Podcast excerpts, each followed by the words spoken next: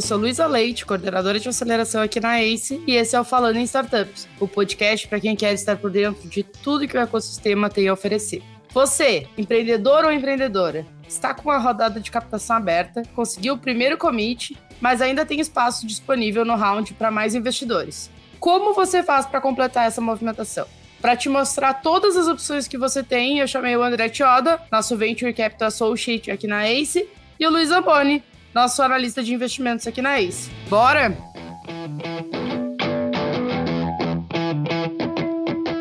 O Amboni está fazendo a sua estreia aqui no Falando Startup. Seja muito bem-vindo, Amboni. O André já é de casa. O Amboni também, mas é a sua estreia. Seja muito bem-vindo, Amboni. Não, obrigado, Lu. É um prazer estar aqui conversando com vocês hoje e poder passar um pouquinho do que a gente vê no dia a dia aqui. Prazer, Lu, estar aqui de novo e principalmente é uma honra estar dividindo aqui o Falando Startups com o Luiz Amboni. Monstro, de né? investimentos né? Esse monstro, esse é monstro. O cara é um A monstro. honra é minha. Eu me sinto aqui estreando no Santiago Bernabéu já. Olho pro lado, Tony Cross, Modric, mas vai, vamos tentar acompanhar vocês aí hoje. E você, cara ouvinte, se não entendeu o que o Amboni está falando, vá no LinkedIn dele e diga, não entendi o que você falou. Vamos começar pelo começo, né? Vamos botar a bola no centro do campo. Como é que funciona uma rodada de investimento? Por onde que o empreendedor começa? Eu sei que isso é uma dúvida que o André recentemente participou de uma, de uma reunião que perguntaram para ele, né? A gente primeiro define o plano e aí define o tamanho do cheque, ou define o tamanho do cheque e depois define o plano do que a gente vai fazer com aquele dinheiro. Como que a gente estrutura qual é o tamanho do cheque que eu vou pedir? A gente vai conversar sobre tamanhos, tipos de rodadas e afins, mas como que eu sei qual é, qual é o meu caminho? É o dinheiro primeiro ou é o plano primeiro? O ovo ou a galinha? Bora, boa pergunta, Lu. Eu acho que também não existe uma receita de bolo, né?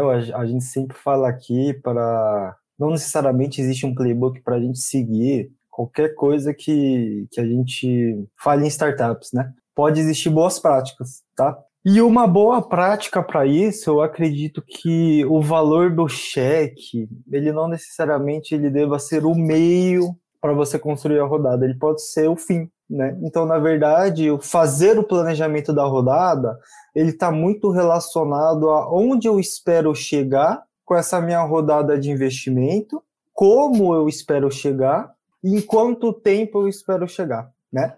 E aí a gente faz todo aquele exercício que, que a única certeza que a gente tem em projeção é que a gente vai errar, né? A gente nunca vai acertar na vírgula ali, Uh, mas é importante a gente fazer esse exercício de, de projeção, porque a gente também tem uma, uma visão mais estratégica de um negócio, é o momento, né? Como a ali está sempre na operação, empreendedor a gente fala que cobra o escanteio e faz o gol também, então está muito envolvido uh, no seu dia a dia a parte operacional. E aí esse é um ótimo momento para você também ter uma big picture do seu negócio, né? ter uma visão mais estratégica. Então, é, fazer a construção desse planejamento de rodada é, é extremamente essencial para quem é, deseja abrir é, uma rodada e procurar possíveis investidores, tá? Então, eu acho que primeiro é o planejamento, primeiro é saber aonde você quer chegar e aí sim a gente consegue definir é, um valor monetário para todo esse nosso planejamento, tá?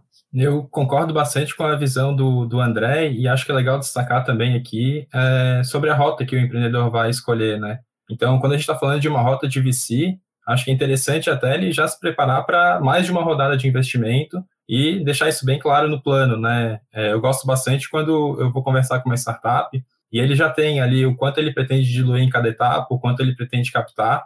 Por mais que, como o André tenha comentado, né, isso aí a gente vai ver que na prática não vai acontecer, a gente já sabe o que esperar e, e consegue se preparar né, para as próximas etapas da startup e entender como a gente pode ajudar também. Legal. E aí, quando a gente, justamente essas captações, várias captações que o Amboni comentou, eu acho que seria legal a gente falar um pouquinho para quem está nos ouvindo, né? Quais são os, as nomenclaturas que se usa aí, porque a galera fica meio perdida, né? Ah, tá, tem o check anjo, tem seed, pré-seed, Series A, B, C, e vamos todo o alfabeto praticamente. Vamos, vamos explicar para eles o que, que é isso e quais são os tamanhos e o que, que a gente espera também em cada uma dessas etapas. Falando de Venture Capital, a gente já já vai entrar em outras formas de você completar a sua rodada.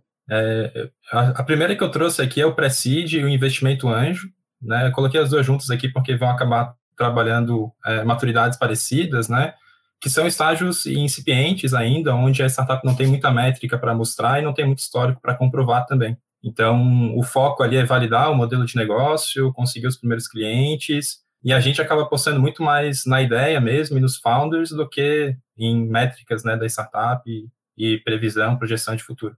Perfeito. É, e aí também é, coloco é, em conjunto, eu acho que o Ombone ele falou muito bem, é, juntando esses dois estágios, mas a gente poderia até dividir da seguinte forma, né? Eu tenho o Family, Friends and Fools, que são os três Fs, lá no começo, né? Então, por exemplo, tive uma ideia aqui, é, comecei a estruturar minha empresa de PowerPoint, comecei a modelar o meu negócio, tá? E aí, uh, o primeiro investimento, querendo ou não, vem do empreendedor, eu acho, tá? Essa é a minha opinião. Por quê? Porque o empreendedor, ele está investindo ali recurso. E qual que é o recurso? Pode ser financeiro, porque ele está se bancando durante esse período. Pode ser de tempo também, porque ele poderia estar tá fazendo outra coisa se não empreendendo.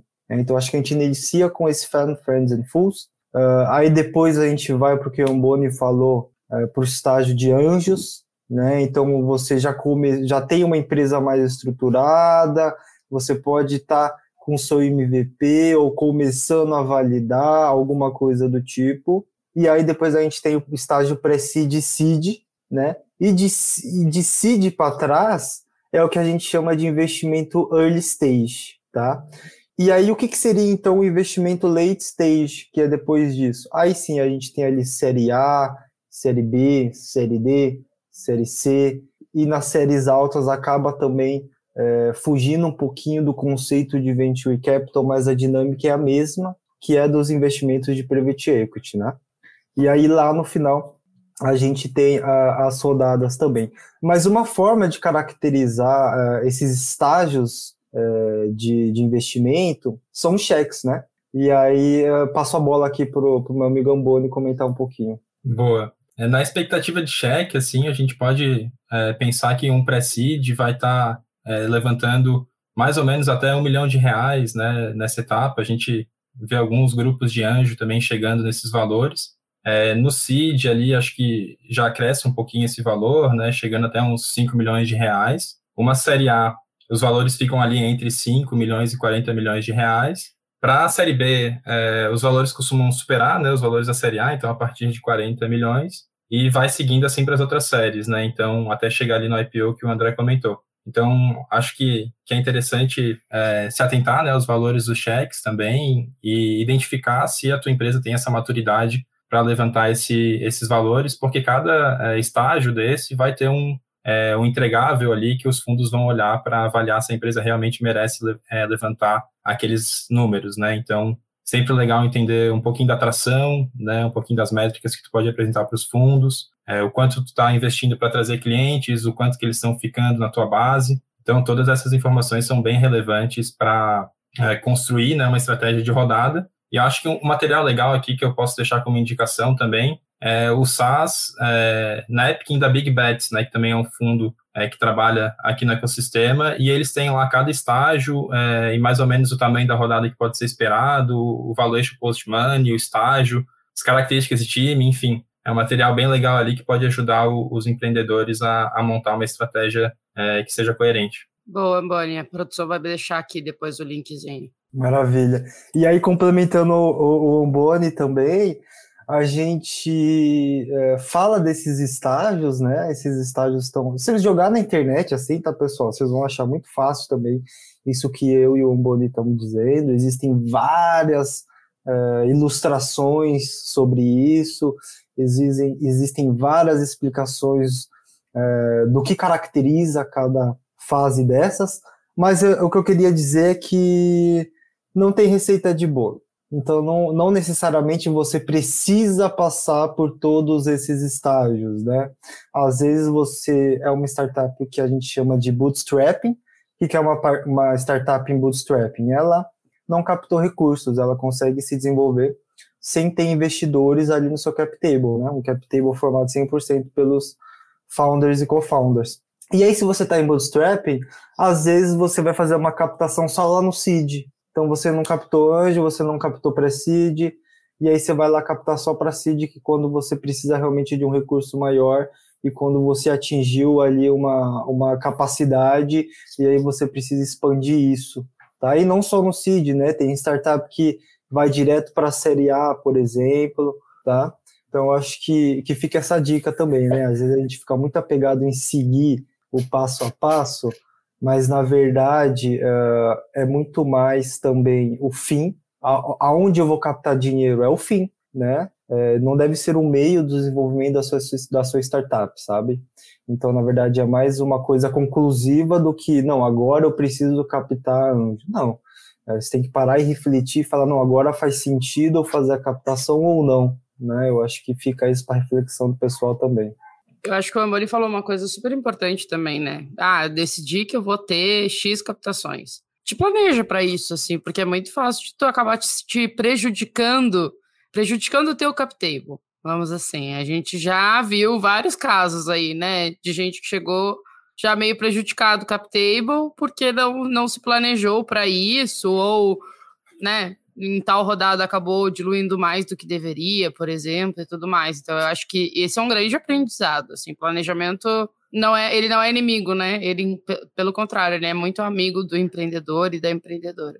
Pegando esse gancho da Lu, eu acho que tem alguns casos que mesmo com planejamento, tu vai precisar encaixar uma rodada ponte ali entre uma série e outra para conseguir é, cumprir né, com as expectativas dos fundos, e aí vai diluindo ainda mais o cap table e pode fazer com que não consiga captar outras rodadas justamente por isso, né? Então, é, acho que mesmo se planejando assim, tem várias coisas que podem atrapalhar, mas o planejamento ajuda a gente a trabalhar com vários cenários, né? Então, acho que, que é importante mapear esses todos.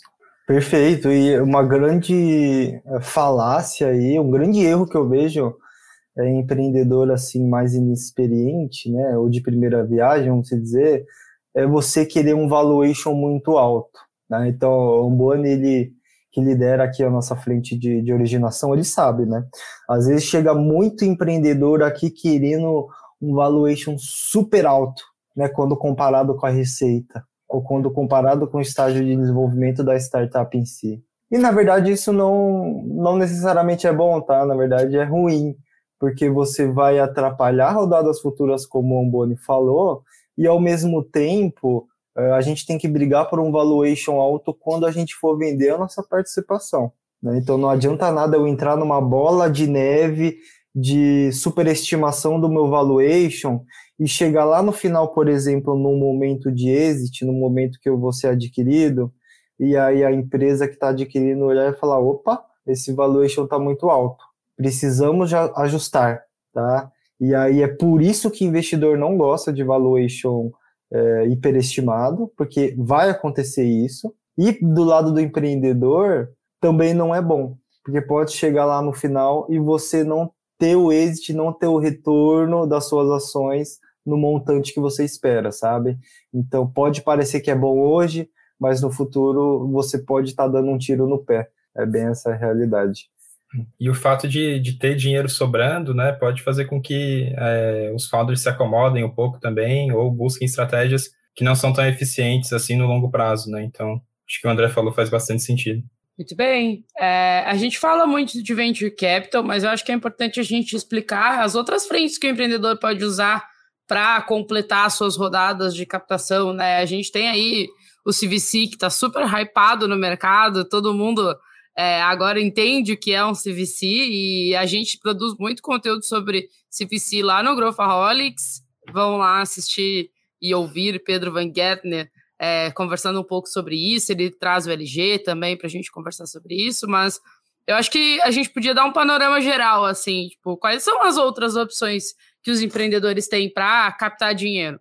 Deixa eu puxar aqui, então. É, eu acho que uma opção bem interessante para as empresas que estão ali nessa fase inicial é a captação por projetos de fomento, né, que a gente pode ver é, em algumas fundações de amparo, ali como a FAPESP, é, e o André pode falar um pouquinho mais também sobre Centelha, né, que ele tem bastante experiência, mas acho que é um projeto que ajuda a tirar do, do papel ali, dar um empurrão em alguns negócios iniciais que fazem bastante sentido, E, e aí tem algumas outras é, opções ali, como o próprio empréstimo tradicional, né, e o Venture Debt, que é uma modalidade um pouco mais nova. Mas vou deixar o André falar um pouquinho sobre Centelha aí e esses projetos de fomento.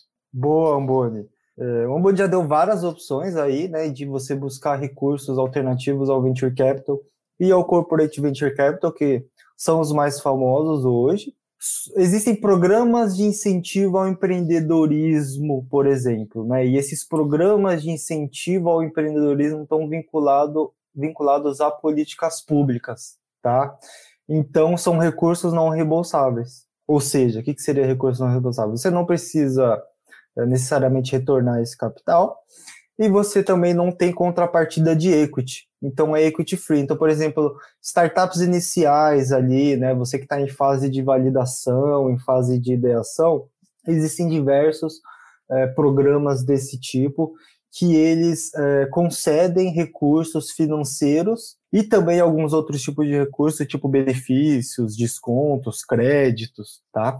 Uma ótima fonte essa para quem está começando, né? Pô, eu vou fazer aqui, então já estruturei a minha ideia, criei o meu MVP, uh, tô querendo captar um cheque um pouquinho maior, um cheque ali no nível de pre-seed e seed. O que, que eu teria de opção alternativa aqui? Uh, você ainda conta com algum, algumas, alguns editais em algumas linhas de fomento, que nem a FAPESP, que o Umboni é, comentou. A FAPESP ela coloca recursos diretamente ali né, na startup.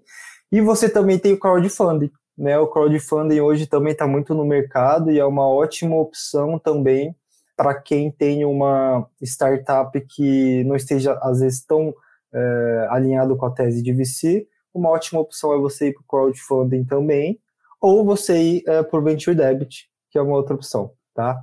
E aí, um pouquinho mais para frente é, do estágio seed, ou seja, no late stage, o que, que eu teria de alternativo no late stage? É, você tem as linhas de créditos em comum, por que não? Tá? Às vezes, se você trabalha com hardware, você precisa produzir, é, você tem um, um, fluxo de recebimento é, um pouquinho mais alongado, por que não né, puxar uma linha de crédito é, para você estar tá ajustando o seu fluxo de caixa. Uma outra opção ainda seria também é, o Venture Debit, né? É, e hoje em dia também, dependendo da sua startup, dependendo de como você trabalha, da empresa que você tem, você também poderia, por exemplo, acessar algumas linhas de crédito especial de bancos de desenvolvimento, né? Por exemplo, uh, do BNDES, né? que existem algumas linhas ali mais vinculadas para empresas que trabalham com coisas mais é, relacionadas à ciência e tecnologia, por exemplo. Tá? Então, na verdade, a gente fica muito pensando assim, venture capital e corporate venture capital, quando na verdade existem outras alternativas no mercado também. E essas outras alternativas, elas não são tão comentadas como VC e CVC, justamente porque eh, ou elas são mais novas, ou elas são vinculadas a um grupo menor de startups, tá? Então, assim, é, tem que fazer uma grande pesquisa. Eu acredito que na ACE, no blog da ACE, tenham materiais desses. E, e fica aqui a dica para quem é, não está conseguindo captar em VC ou, ou CVC, por exemplo. É. A gente sempre fala por aqui que o equity né, é o dinheiro mais caro que tu vai conseguir captar. Então, prestar atenção e estudar um pouco mais nessas opções que não envolvem o equity, acho que é uma vantagem bem importante para o empreendedor, assim. A gente vê negócios que estão com uma solução bem mais robusta do que eles estariam se tivessem seguido por uma rota de, de VC exclusiva, né? Então, mesclar essas opções acho que, que acaba sendo bem interessante. Tem um ponto, quando a gente fala de VC especificamente, tem um ponto que eu acho que nem todo empreendedor tem consciência, vou voltar com, com a trend do consciência, que é uma piada interna nossa aqui, mas que normalmente, normalmente não, não vou usar normalmente, mas que existem casos em que o fundo não vai entrar sozinho, né? Tipo, ah, não, não vou entrar sozinho nesta rodada porque eu não, não vou, não tenho dinheiro ou não tenho interesse em botar todo esse dinheiro no teu negócio. E aí, né, se, se define o líder da rodada, quem vai investir mais, mas se traz fundos parceiros. E a gente conversa muito e troca muito de flow com outros fundos justamente por isso. A gente já inclusive, né, fez algumas rodadas em conjunto com outras pessoas e, estamos estudando outras. E eu acho que isso é uma coisa legal da gente explicar para o empreendedor, né? Porque eu acho que isso mostra qual é a principal habilidade que o empreendedor precisa ter na hora que ele vai captar, é, né, vai abrir a sua rodada e tudo mais, que é o network no final do dia. Então, se tu tem três fundos interessados em ti, é, talvez, né, se os três fazem sentido estarem ali dentro, talvez valha a pena dar uma negociada e ver se existe abertura de entrarem os três, porque é uma prática bem comum. Vocês, vocês concordam? Vocês querem dialogar um pouquinho mais sobre isso, sim? Eu concordo bastante com a Lu. Acho que o que a gente tem visto no dia a dia aqui dos nossos últimos cinco, seis investimentos que a gente está próximos de, de fechar ou já fechou, é exatamente esse co-investimento com outros fundos que pegam estágios parecidos com que os nossos e tem habilidades complementares também, né? Então, quando a gente vai falar de um conselho, a gente consegue enriquecer bastante, assim, é, o, o, como a gente ajuda a startup, né? Então, eu acho que é uma, uma tendência, assim, interessante é, e que vários fundos estão usando para deixar a, a rodada mais robusta, né? E conseguir ajudar mais a startup. Boa. E além disso também, pessoal, existem fundos de venture capital, por exemplo, que eles só são followers, tá? Então, quando existe uma, uma rodada com mais de um investidor, geral, geralmente a gente tem é, um investidor líder, né? Então, geralmente o investidor líder ele coloca o maior cheque e ele acaba definindo as condições da rodada também. E aí, o outro investidor que está entrando para compor a rodada, em geral, ele está com um cheque menor e ele acompanha as condições colocadas pelo líder. Então, a gente chama ele de follower. Tá? E existem é, fundos de venture capital no Brasil que são só followers. Eles são apenas followers. Então ele fala assim, ó, eu invisto em você tanto, é, tá aqui, ele coloca ali uma carta de compromisso, porém ele só vai efetuar o investimento dele mesmo quando você conseguir fechar a rodada com o investidor líder, por exemplo, né? Então, é, isso, isso, isso acontece muito, tá? Isso é muito normal e é muito difícil, por exemplo, é, do outro lado da mesa, você ter fundos que falam, não, eu, sou, eu quero só liderar a rodada, eu não sou follower, eu só lidero. Ou eu só faço é, rodada cheia, eu não, eu não faço co-investimento, né? A gente não vê muito isso não, tá? A gente faz troca de deal flow com quase todos os fundos de venture capital e corporate venture capital do Brasil, e pela dinâmica de só de você estar tá fazendo uma troca de deal flow, né? Então, pô, eu vi uma startup legal aqui, mas a minha tese de investimentos, eu invisto X e ela está procurando X mais Y. Cara, essa startup é muito boa, eu acho que tem muito a ver com o fundo de vocês. Vocês não querem dar uma olhadinha para entrar com a gente? Então, isso acontece muito, tá, pessoal? Por isso que é, diz também que o Venture Capital é muito de relacionamento, né? Porque querendo ou não, você vai voltar a encontrar com é, investidor X ou com empreendedor X durante a sua jornada. E uma coisa muito engraçada que é, é raro de acontecer, tá? Mas acontece, mas é muito raro. É, às vezes a gente dá uma negativa para o empreendedor e a gente não está falando que a empresa dele é ruim ou que o empreendedor é ruim, não, tá? A gente está falando que a gente não investiria nele naquele momento, tá? E todo feedback que vocês receberem de negativa é isso, ele não investe em você naquele momento. Mas pode ser que amanhã ele invista em você. E aí uma coisa muito engraçada que acontece pouco, mas acontece, é o empreendedor ficar bravo, né? Tem uns empreendedores que recebem uma negativa, eles ficam bravos, então, ah, você não, não tá acreditando no negócio, não sei o que lá, tipo, chega a ficar assim, magoado com a gente, né, e ser duro com a gente também.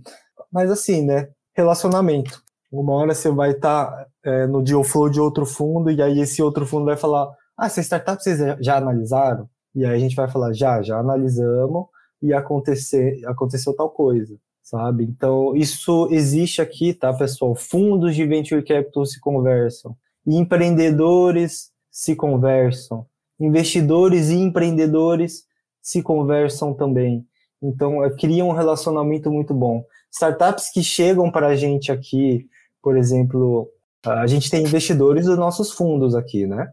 Então, a gente tem algumas startups que são indicadas pelos nossos investidores. E não é por causa disso que ela vai receber uma atenção super especial, não, né? Ela vai entrar no nosso deal flow normalmente como qualquer outra startup. Porém, esse investidor ele já pode chegar e falar, puta, esses caras, esses empreendedores, eles são fora da curva. Eles fazem acontecer por causa disso, disso e disso. Então, para a gente, a gente já chega brifado, sabe? A gente já chega com uma análise a mais, tá? Então, mantenham esse bom relacionamento que vale a pena também. Vamos fazer um exercício? Vamos fazer um exercício de se vocês Bora. fossem um empreendedor. Né? Lembrando que o nosso podcast é voltado para você, empreendedor e empreendedora que está nos ouvindo.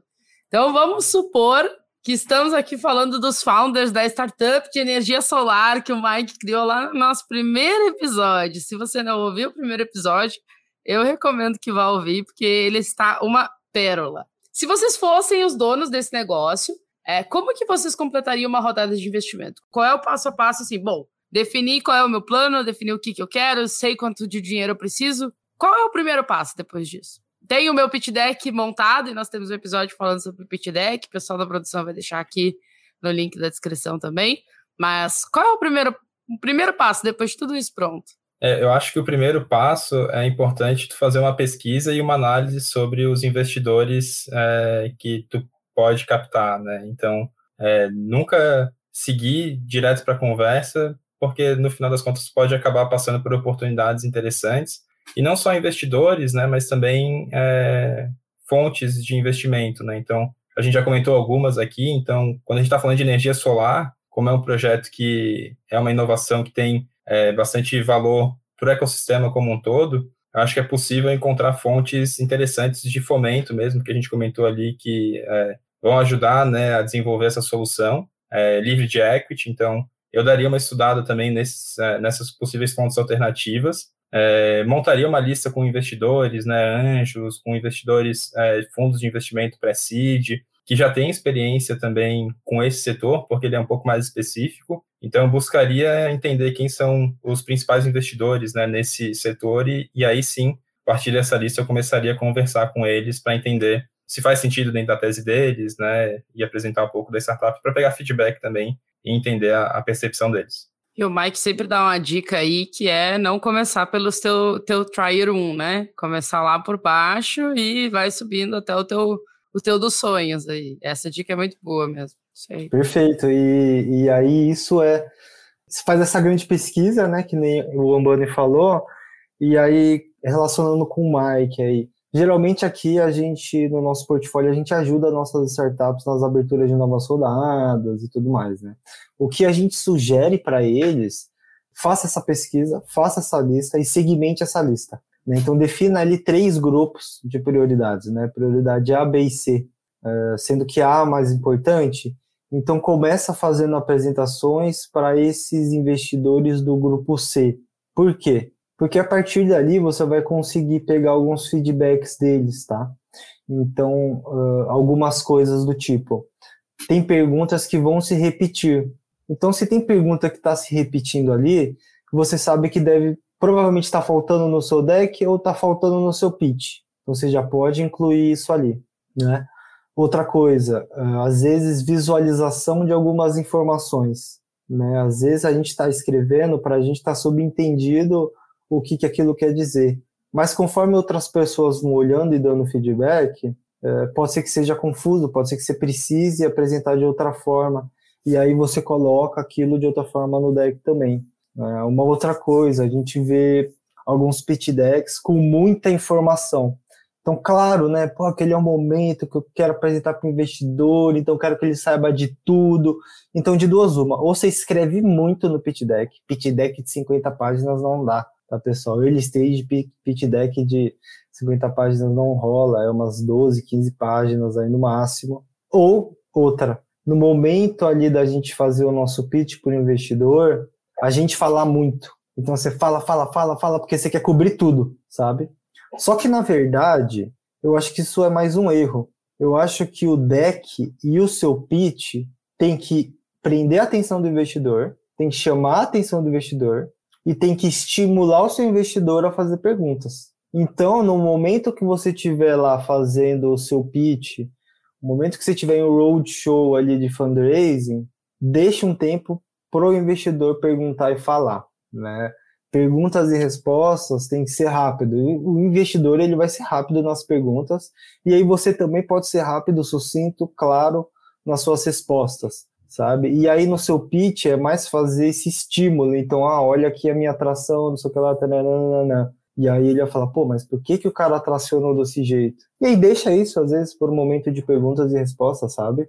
E aí é um momento teu também de falar um pouquinho mais da sua empresa. Que às vezes a gente vai falar com o empreendedor, o Amboni sabe muito bem isso, às vezes a gente pega um empreendedor que fala, fala, fala, fala, fala, fala, a gente vai fazer uma pergunta, ele corta a gente, fala, fala, fala, fala, fala. Cara, isso vai acabar desviando a nossa atenção, tá? Não vai prender tanto a nossa atenção quanto prenderia. E aí, querendo ou não, o investidor ele se afasta um pouquinho desse deal, tá? Então, eu acho que é esse esse um grande momento também e que eu acho que esse é um dos maiores erros que eu vejo em apresentações de pitch, tá? Pegando esse gancho do André, semana passada eu estava conversando com algumas startups que iam participar de um pitch day de uma cliente da nossa consultoria e, e eu estava falando exatamente isso e o Daniel, que é CEO da, CEO da UP, também participou e deu algumas dicas de pitch e, e um ponto que eu acho que é, que é bem relevante é saiba quanto tempo tu vai ter de apresentação e tenha material para esse tempo, né? Então, tenha material ali para uma apresentação de 3 minutos, tenha material para uma apresentação de 5, tenha material para uma apresentação de 10, uma apresentação de 15 e assim vai. E tenha também um pitch para tu enviar para o investidor e um pitch para apresentar é, para o investidor. Às vezes a startup envia para a gente um, um pitch que só tem imagem, e aí, para repassar essas informações, é um pouco mais difícil, né, do que quando é um, é um pitch já completo com as informações que a gente precisa ali. Então, eu acho que essa é uma dica, assim, que a gente pode dar também. E, e a questão de, de, tempo, assim, é super importante, né? Se a gente marca uma reunião de 30 minutos, não precisa ter uma apresentação de 25, porque vai sobrar 5 minutos para algumas perguntas e não vai ser tempo suficiente para tirar as dúvidas. Então, tem que saber trabalhar com esse tempo e, e usar da melhor forma possível para que o investidor também saia com, com o objetivo dele cumprido também. E aí, às vezes, é que nem entrevista de emprego, né? Então, quando eu estava, por exemplo, sendo entrevistado aqui pela ACE, pô, eu fui lá procurar saber da ACE, em quem que a ACE está investindo, entrei no LinkedIn, fui procurar saber quem que eram os colaboradores da ACE, quem que eram as lideranças da ACE, para tentar traçar uma tendência,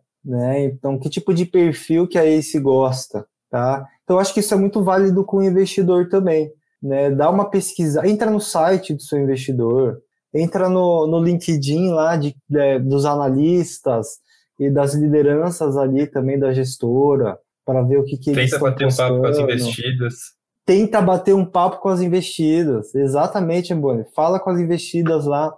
Isso é um negócio, né? A gente foi surpreendido essa, essa, essa semana. Foi? A semana passada, agora eu já nem me lembro. Mas, tipo, com um empreendedor que a gente foi fazer uma proposta e ele, não, porque eu conversei com dois empreendedores que foram investidos por vocês, eu conversei com mais fulano de tal que conhece vocês, e mais um CVC que conhece vocês, e não sei o quê. E, e aí é aquele momento que a gente que a gente, como investidor, dá uma geladinha, né? Assim, opa, não, eu não fiz merda no mercado, vamos lá, o que estão falando de mim? E, e, eu acho que isso é uma coisa que a gente tem que incentivar cada vez mais, né? Tipo, façam isso, né? Conversem com as pessoas, conversem com os investidores, porque é nessas horas que você, nós não, não levamos nenhuma, nenhuma, nenhuma surpresa, assim, né? Ficamos bem felizes pelo, né? Ficamos felizes com o comentário, mas nessas horas, às vezes, a gente descobre algumas coisas que, que são obscuras, deste mercado, vamos chamar assim. A gente vai ter que gravar, a produção, vamos ter que gravar o, o podcast das fofocas do ecossistema. Se é. você aí, ouvinte, quer, quer esse episódio, manda uma mensagem para mim no LinkedIn, manda uma mensagem pro Pedro Carneiro, pro Mike, pro André, pro Lamboni, que nós vamos gravar isso aí. É, se vocês quiserem aí a, a Rádio Peão do Venture Capital, já mandem mensagem aí pro pessoal da ACE, mas eu acho que é, é essa grande, a grande o grande gancho mesmo aqui da conversa. Né? Analisem os seus investidores também. E aí tem uma coisa que o André comentou que eu queria só só só entrar um pouquinho antes da gente terminar, assim, né? Que ele comentou que a gente ajuda muito as do nosso portfólio nas, nas suas segundas ou terceiras rodadas de captação, assim. E eu acho que isso é uma coisa importante da gente levar para o empreendedor e para a empreendedora que está nos ouvindo, que é escolham bem os seus parceiros, porque eles precisam conseguir abrir portas para vocês os seus primeiros investidores, né? Um, ah, pô, trouxe um investidor anjo. Ele tem que ser uma pessoa que vai te trazer o dinheiro, mas vai te trazer, né, o smart money, que é o que, que a gente fala tanto, né? Porque as conexões existem, e é isso que os meninos estão falando aqui para vocês a, né, a, sei lá, 30 minutos de episódio. O, o pessoal dos fundos conversa, né? Então, escolham bem os seus primeiros parceiros, porque eles vão ser um pouco da imagem de vocês também. Por isso que a gente fala tanto da importância de escolher bons investidores, porque eles são teus sócios. Então, né, se tu não quer que um teu sócio, um co-founder teu tenha um comportamento inadequado, vai querer que um investidor teu também tenha um comportamento inadequado, ou vá falar mal de ti para outros fundos, ou não te conecte com outros fundos, ou seja odiado por outros fundos.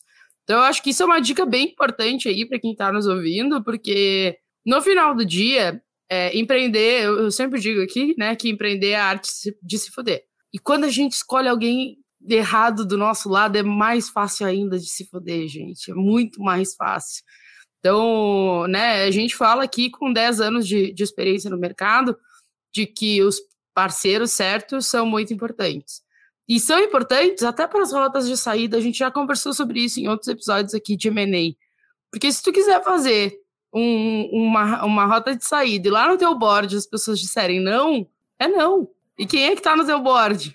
Então, é, eu acho que essa é uma dica bem importante, assim, escolham bem os parceiros de vocês pensando na jornada que vocês querem traçar, e tudo bem se vocês não souberem qual é a jornada, mas perguntem sobre eles no mercado, escrevam ali. Volta e meia aparecem uns Excel que o pessoal conta meio que os podres, assim. É, pesquisem sobre isso, porque tem, tem, tem bastante. Lá no sul a gente chama de pega-ratão. É, ótima dica, Lu. Ótima dica. E, e aí, smart money é tudo isso que a Lu falou, né? Às vezes a gente olha, pô, smart money, né? O que, que é smart money, bicho?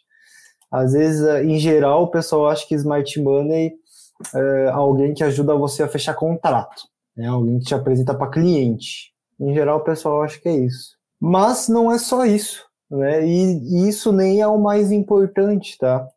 Muito importante é isso, é o relacionamento que o investidor ele tem com outros investidores e principalmente com o investidor do futuro, ou seja, o seu próximo investidor, ou seja, aí se ela é uma investidora early stage, mas a gente tem um ótimo relacionamento com investidores late stage. Então a gente já tem relacionamento com o seu próximo investidor. Né? Olha que legal, a gente já aí a gente faz reuniões recorrentes com esses é, fundos de série A, por exemplo, e aí a gente já vai comentando das nossas startups que estão com rodada aberta. Né? Uma outra coisa muito legal, é, investidores pró-empreendedores, que é o que a Lu comentou.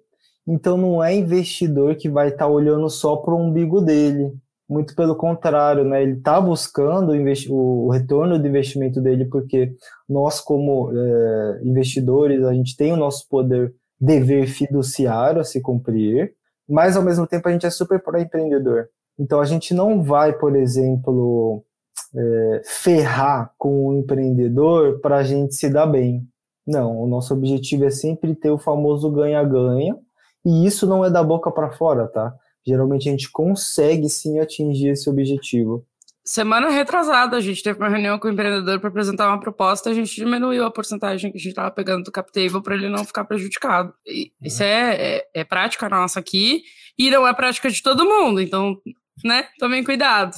E se vocês quiserem, né? Pô, tô com uma ideia, tô com uma startup aqui, early stage, tô, tô com uma rodada aberta, tô planejando abrir uma rodada muito em breve. Mandem um e-mail para Luiz Amboni. Vai estar tá aqui no box das, de informações. Digam que vocês ouviram ele no Falando em Startups, que ele vai ficar feliz em analisar a startup de vocês, né, Amboni? luiz.amboni.goace.vc Podem mandar ali que, na medida do possível, eu vou respondendo e, e, a gente vai continuar as conversas. Vai ser um é, prazer ajudar também. Pelo amor de Deus, não lotem a, a, a caixa de entrada do Amboni e esperem que ele responda a todos vocês no primeiro dia, mas ele vai é. responder.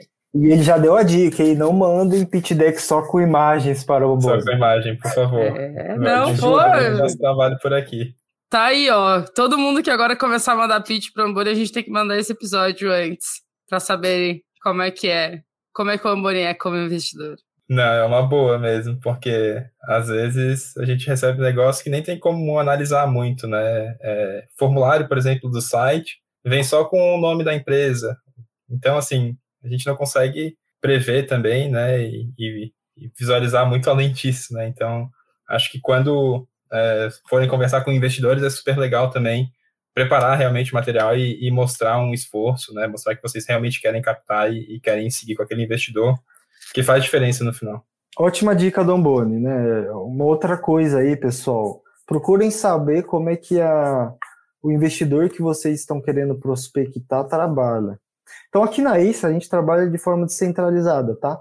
A gente tem o nosso site que vocês podem estar enviando o pitch deck e preenchendo lá o formulário e anexando a apresentação de vocês. A gente recebe também via e-mail, que nem o, o Amboni passou aqui o e-mail dele. Quer enviar pelo nosso LinkedIn também? Envia lá pelo nosso LinkedIn, a gente vai analisar da mesma forma, tá? Mas tem investidores, por exemplo, que só recebem é, decks pelo site. Então, assim, também não adianta você ficar lá enchendo o saco do cara no LinkedIn, que não vai dar certo, tá?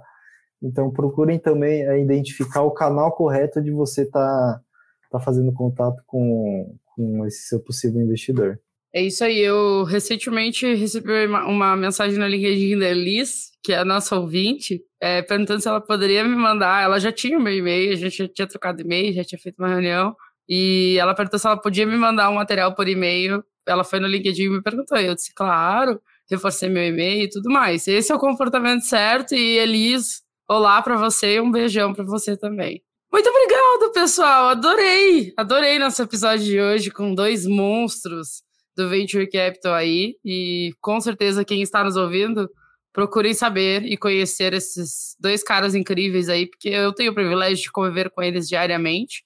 Mas são dois caras que são totalmente pró-empreendedores e vivem o dia a dia do lado dos empreendedores. Então, se vocês precisarem de qualquer coisa, eles com certeza vão ajudar.